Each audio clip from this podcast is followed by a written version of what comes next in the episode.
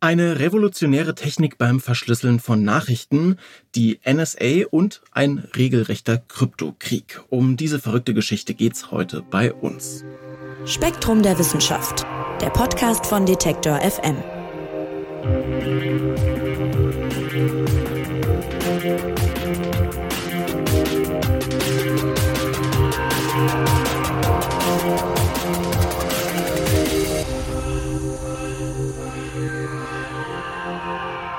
Wie viele E-Mails schreibt ihr so am Tag? Bei mir sind's bestimmt Dutzende und ich würde bei den meisten davon ungern haben, dass jetzt jeder weiß, was da so drin steht. Ich verlasse mich also irgendwie ja auf die Mail-Anbieter.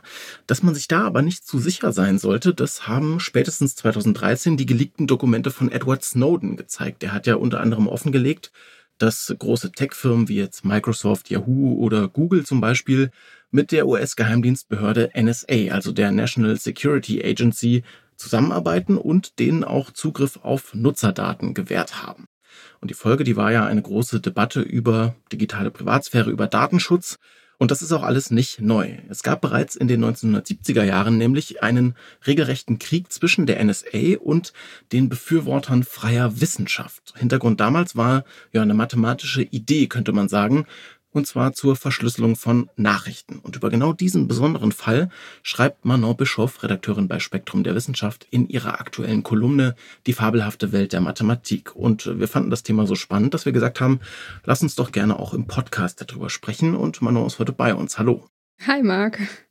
Ja, Manon, unsere Geschichte oder deine vielmehr, die du erzählst, beginnt im Jahr 1965 in den USA mit einem jungen Mathematiker. Whitfield Diffie heißt er. Und der will eigentlich nur nicht in den Vietnamkrieg ziehen und legt dann unbewusst irgendwie den Grundstein ja für einen großen Streit zwischen Wissenschaft und Geheimdienstlern.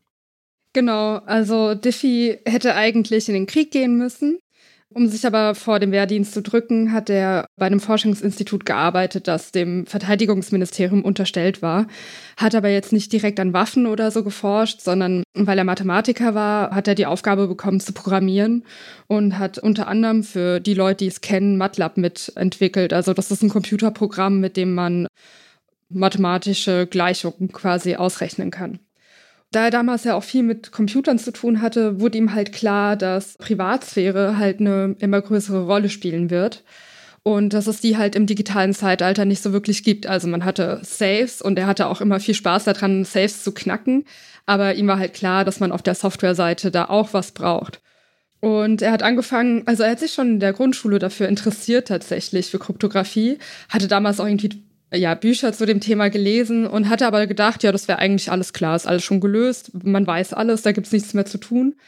Ja, aber als er halt eben da in dem Forschungsinstitut gearbeitet hat und angefangen hat, in der Literatur zu gucken, hat er festgestellt, dass bis zum Zweiten Weltkrieg die Forschung bis dorthin noch publik war und er da Verschlüsselungsmethoden quasi nachvollziehen konnte, aber alles, was danach kam, unter Verschluss war. Und das hat ihn frustriert. Ja, das hat ihn frustriert. Und du hast gerade so ein bisschen digitales Zeitalter schon gesagt. Lass uns vielleicht auch nochmal kurz einordnen oder zurückkommen. Also Kryptographie für elektronische Kommunikation, das war damals natürlich noch relativ neu. Ja, also wir hatten noch kein Internet, wir hatten natürlich die ersten Computer. Und Kryptographie selber wiederum war schon lange da. Du hast es gerade schon so ein bisschen beschrieben. Also vielleicht klären wir nochmal, was genau meint das denn Kryptographie?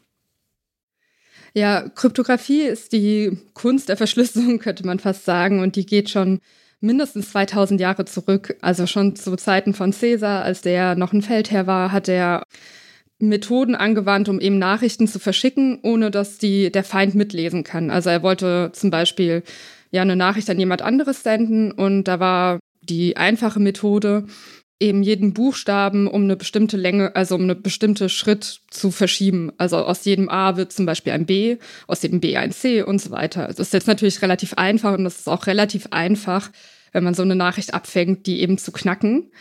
Und aber im Laufe der Jahre hat man eben immer ausgeklügeltere Methoden entwickelt, wie man eine geschriebene Nachricht in einen Ziffertext quasi übertragen kann. Und diese chiffrierte Version soll halt möglichst unlesbar sein. Also es soll möglichst so wirken, als hätte man einfach nur eine willkürliche Auswahl an Zeichen vor sich.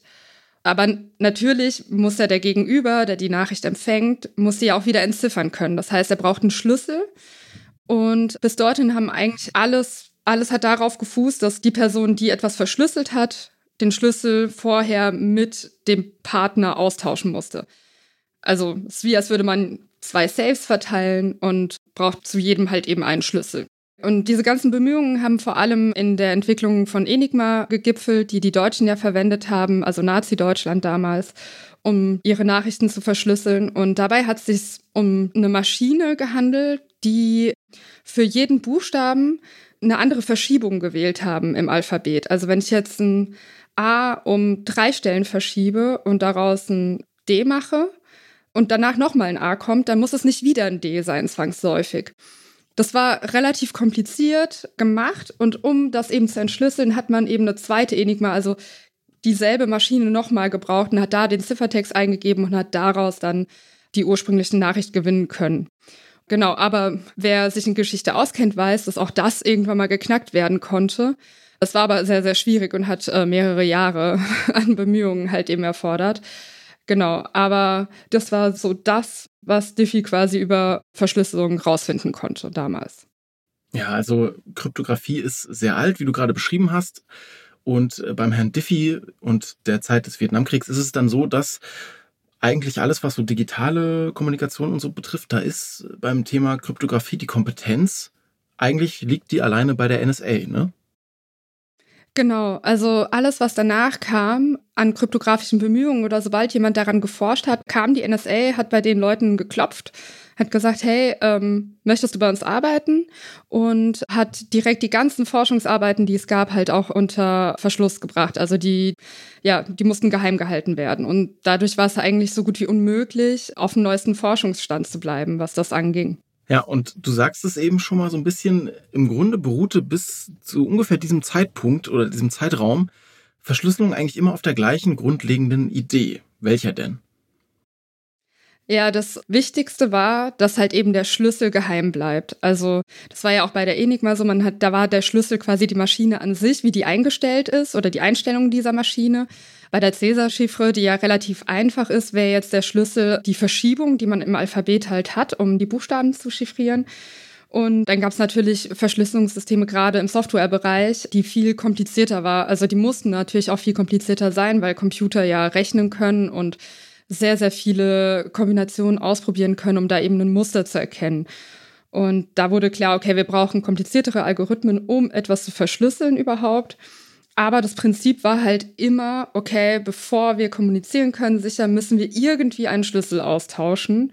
Und das hat eben Diffie gestört, weil das heißt, um diesen, also im, man kann ja nicht erwarten, dass im Computerzeitalter das man sich persönlich besucht vorher und dann eine gewisse Art von Schlüssel irgendwie austauscht. Das kann irgendwie eine lange Zahl sein zum Beispiel. Man möchte auch ungern einer bestimmten zentralen Instanz vertrauen, die Schlüssel verwaltet und die eben verteilt, weil die könnte ja auch angegriffen werden. Also selbst wenn man dieser Instanz vertraut, kann die auf jeden Fall ja angegriffen werden und dann kann jeder quasi die Kommunikation mitlesen. Und das hat Diffie gestört. Aber er fand auch keine einfache Lösung für das Problem, wie man damit jetzt umgehen können sollte in der Zukunft. Und dachten auch noch nicht so viele Leute darüber nach, weil wie du ja sagst, Computer gab es zwar, aber halt eben nur so an Forschungsinstituten eigentlich. Ähm, man hat telefoniert miteinander, aber irgendwie ist man da auch davon ausgegangen, dass das schon okay ist. So viel abzugreifen gab es da gar nicht. Aber es gab trotzdem natürlich ein paar Mathematiker, die darüber nachgedacht haben und die das spannend fanden, gerade weil ja auch so in den Jahren auch langsam das ARPANET, also so der Vorläufer des Internets, so entstand. Und man halt gesehen hat, okay, das wird auf jeden Fall in der Zukunft wichtig sein. Und dann hat Diffie, ähm, der hat ganz viel Geld zur Seite gelegt, also ganz viel für die damalige Zeit Geld zur Seite gelegt gehabt und hat beschlossen, er fährt jetzt mit von seinem Ersparten quer durch die USA und klappert alle möglichen Leute ab, die scheinbar Ahnung von Kryptographie haben und befragt die. Ja, und dann bekommt er irgendwann Hilfe, nämlich von einem Mathe-Professor. Erzähl doch vielleicht mal, mit wem hat sich Diffie denn da dann zusammengetan und was war, war ihr gemeinsames Ziel? Ja, irgendwann, als er durch das Land äh, eben gestreunert ist, könnte man fast sagen, hat er einen Mathematiker getroffen, der eben auch recht viel über Kryptographie wusste, der aber eine Verschwiegenheitsklausel bei der NSA unterschrieben hatte. Der konnte ihm also so gut wie gar nichts sagen, außer einen Namen. Und das war Martin Hellman.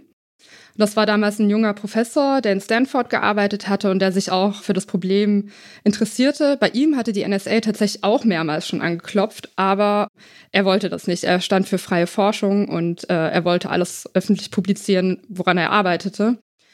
Und er wurde auch von seinen Kollegen gewarnt, dass das keine besonders gute Idee sei. Einerseits, weil man halt die NSA dann vielleicht gegen sich aufbringt. Auf der anderen Seite aber auch, dass die ihm nicht zugetraut haben, dass er wichtige Fortschritte machen kann, wenn die besten Köpfe alle zusammen bei der NSA sitzen, die daran forschen.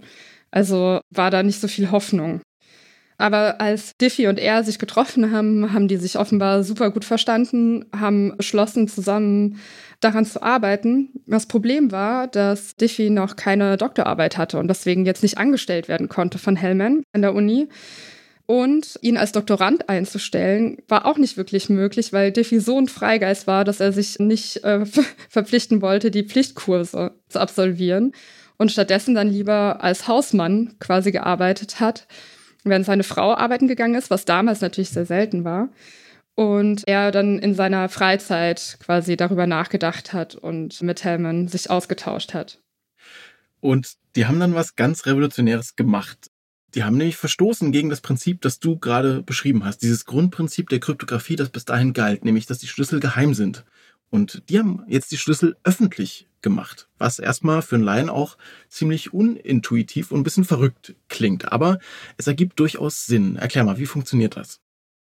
Genau, ja. Sie haben sich überlegt, also mit der Idee kam vor allem Diffie erstmals auf und hat dann mit Hellman zusammen das weiterentwickelt und Hellman hat das auch mathematisch dann implementieren können. Aber die Idee ist, dass äh, jede Person zwei Schlüssel hat, einen öffentlichen und einen privaten. Also du und ich zum Beispiel haben jeweils zwei.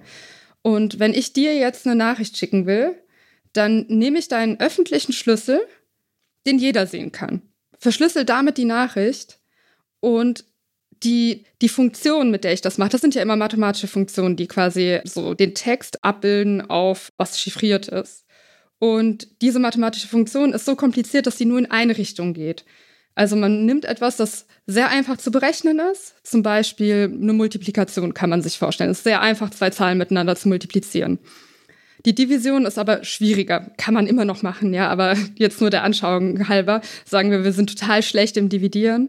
Und deswegen nehme ich dann die Nachricht, die ich dir schicken möchte, nimm deinen öffentlichen Schlüssel, den jeder sehen kann, multipliziere die quasi oder genau, wende das auf meine Nachricht an, dann kommt irgendein Kauderwelsch raus, den keiner versteht. Und wir können ja nicht dividieren. Das heißt, jeder, der die Nachricht abfängt, es bringt ihm nichts, deinen öffentlichen Schlüssel zu haben. Und dann kriegst du die Kauderwelsch-Nachricht. So, und jetzt ist aber der besondere Trick, dass man davon ausgeht, dass die Funktion eben nicht nur eine Einwegfunktion ist, also dass man die nicht andersrum knacken kann, sondern wenn man einen Hinweis hat, kann man das dann doch wieder entschlüsseln. Das heißt, es wäre sowas wie ein Taschenrechner, sage ich jetzt mal, wenn man nicht dividieren kann.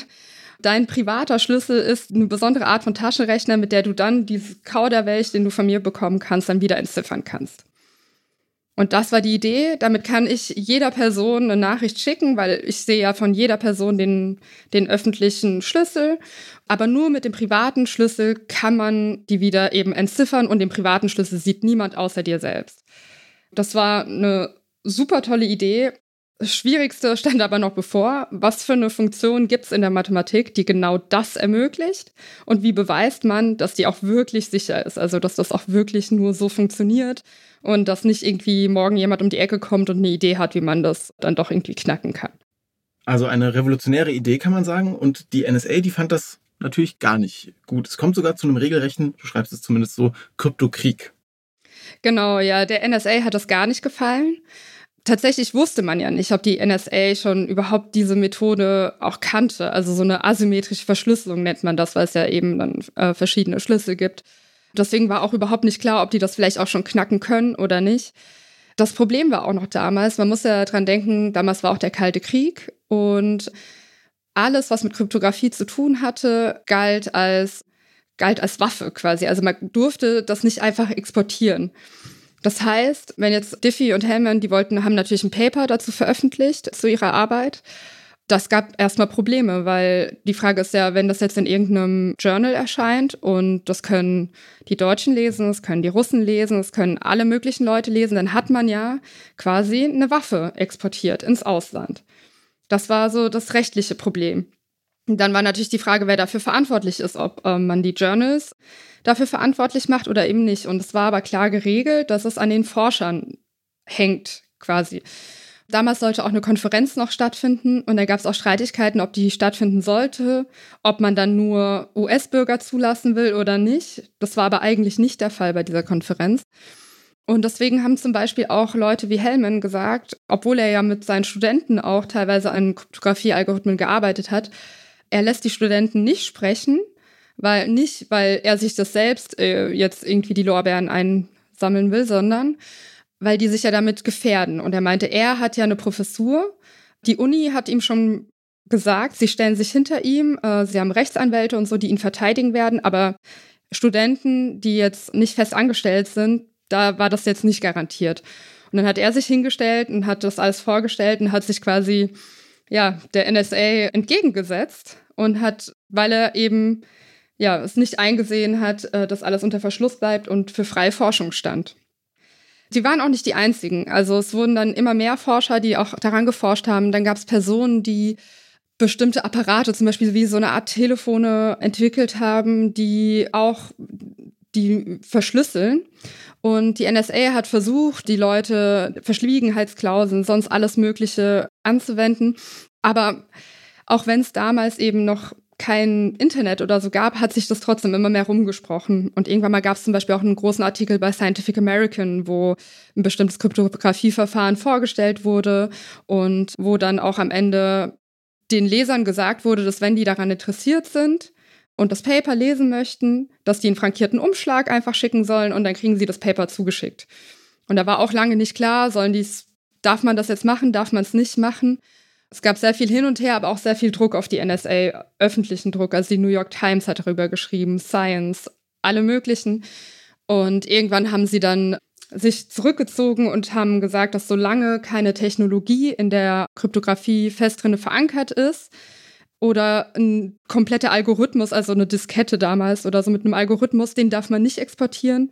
Aber solange es aufgeschrieben ist, fänden sie es gut, wenn die Wissenschaftler ihnen das vorher vorlegen und die gucken es sich an und geben dann eine Empfehlung, ob man das exportieren darf oder nicht. Aber sie können es nicht mehr fest verbieten. Also würdest du sagen, die freie Wissenschaft hat dann diesen kleinen Kryptokrieg gegen den scheinbar übermächtigen Geheimdienst gewonnen? Oder wie würdest du heute drauf blicken? Ich würde sagen, in dem Moment haben sie einen Teilsieg zumindest erreicht, aber wenn man drüber nachdenkt, das hat noch später in den kommenden Jahren, vor allem den 90ern, als dann das Internet auch wirklich gab, zu allerlei skurrilen Fällen geführt, weil man durfte ja immer noch nicht Kryptographie an sich ja exportieren. Das heißt, man durfte nicht ja einen Quellcode von einem Algorithmus irgendwo posten oder verschicken per E-Mail ins Ausland, das war verboten. Andererseits waren ja aber Forschungsarbeiten erlaubt oder in Buchform war das erlaubt. Dann haben Leute auch angefangen, sich äh, T-Shirts drucken zu lassen mit den Algorithmen drauf, ja, und sind damit rumgelaufen, haben gesagt, um halt klar zu machen, wie, wie bescheuert das ist, weil wenn du, wenn jemand an dir vorbeiläuft, der nicht US-Bürger ist, dann hast du ja quasi gegen das Gesetz verstoßen, weil du hast ihm das in den Algorithmus gezeigt. Und irgendwann in den 2000er Jahren wurde dann klar, okay, das kann man so nicht mehr stehen lassen, man muss es jetzt anders machen. Und außerdem wollte man ja auch wettbewerbsfähig bleiben. Und wenn man jetzt technologische Produkte exportiert und die ganze Welt weiß, die sind nur schlecht oder kaum verschlüsselt, weil man eben die Kryptographie nicht, ähm, nicht exportieren darf, dann haben die einen Nachteil, weil dann kauft man irgendwann mal woanders und nicht mehr in den USA. Und dann war klar, dass sie das Ganze lockern müssen. Und wenn wir jetzt abschließend mal drauf schauen, also eine revolutionäre Idee, ja, ein Grundprinzip von Kryptographie verändern. Welche Bedeutung hat diese Entwicklung aus heutiger Sicht noch? Ja, die, die Entwicklung wird, das wird ja heute noch benutzt, diese Methode. Und zwar ist es heute immer noch so, dass wenn wir irgendwie sage ich jetzt mal, per WhatsApp kommunizieren, was ja verschlüsselt ist, angeblich, dann ist es so, dass man nicht jedes Mal eben dieses asymmetrische Verfahren macht, das ich beschrieben habe, das Diffie und Hellman entwickelt haben, weil es ist dann doch relativ aufwendig. Was aber gemacht wird, ist, man man nutzt das eben, um den Schlüssel auszutauschen, mit dem wir uns dann unterhalten werden. Also man nutzt immer noch dieses jahrtausendealte Prinzip, dass wir beide einen Schlüssel haben und damit eben unsere Texte ver- und entschlüsseln können. Aber eben damit wir beide diesen Schlüssel besitzen, nutzen wir eben diese asymmetrische, das mit dem öffentlichen Schlüssel, die Public Key Cryptography heißt die, genau, und verwenden diese Methode noch. Aber man muss sagen, dass die NSA jetzt nicht tatenlos rumsitzt und sich denkt, Mist, jetzt können wir halt eben nicht mehr mitlesen oder sonst irgendwas. Du hast ja schon den Fall mit Snowden erwähnt. Dann gibt es sehr viele Bemühungen, eben, es werden riesige Datenzentren gebaut, in denen Daten gespeichert werden. Welche weiß man natürlich nicht, aber wahrscheinlich so viel wie möglich. Und man weiß mittlerweile, dass die aktuellen Verschlüsselungen, die wir haben, die können zwar mit normalen Rechnern nicht geknackt werden, aber ähm, es kommen irgendwann mal Quantencomputer und die werden die knacken können, wenn die groß genug sind. Und dann ist ja auch die Frage, ob die NSA die nicht einfach die Sachen schon mal jetzt sammelt und wartet, man weiß nicht wie lange, und das dann halt irgendwann mal alles entschlüsseln kann wieder. Ja, und wie du sonst gesagt hast, arbeiten mit anderen US-Firmen zusammen, das wurde ja schon nachgewiesen. Und ja, man weiß nicht, was die ja sonst für Methoden haben. Um dann doch in die Kommunikation noch reinzugucken. Aber sozusagen dieses Prinzip, was äh, Diffie und äh, Hellman da dann neu eingebracht haben oder verändert haben, das nutzen wir heute noch in der digitalen Kommunikation eigentlich zur Verschlüsselung. Ja, und es wird auch so schnell nicht weggehen, weil das ist auch die Methode, die man verwendet, um sich zu authentifizieren, also um sicherzustellen, dass ein Dokument wirklich von dir stammt. Die digitalen Signaturen, alles basiert eigentlich auf dieser Grundidee. Genau, Verträge, die man unterschreibt online, alles Mögliche, hat diese Grundidee als Basis und es gibt auch keine Möglichkeit, das mit normalen Schlüsseln zu machen, mit symmetrischen Verschlüsselungsverfahren. Klar, eine extrem spannende Geschichte aus der Welt der Mathematik und Informatik. Nachzulesen, wer das nochmal möchte, in der Mathe-Kolumne von Manon Bischoff auf spektrum.de. Unbedingt eine Empfehlung, da generell auch mal reinzuschauen. Und Manon, ja, vielen, vielen Dank, dass du uns das Thema heute mitgebracht hast. Danke. Und auch euch sage ich vielen Dank fürs Zuhören, nämlich fürs Abonnieren und Bewerten unseres Spektrum-Podcasts. Eine neue Folge gibt's kommenden Freitag. Seid doch gern auch dann wieder dabei. Mein Name ist Marc Zimmer und ich sag Tschüss und macht's gut. Spektrum der Wissenschaft, der Podcast von Detektor FM.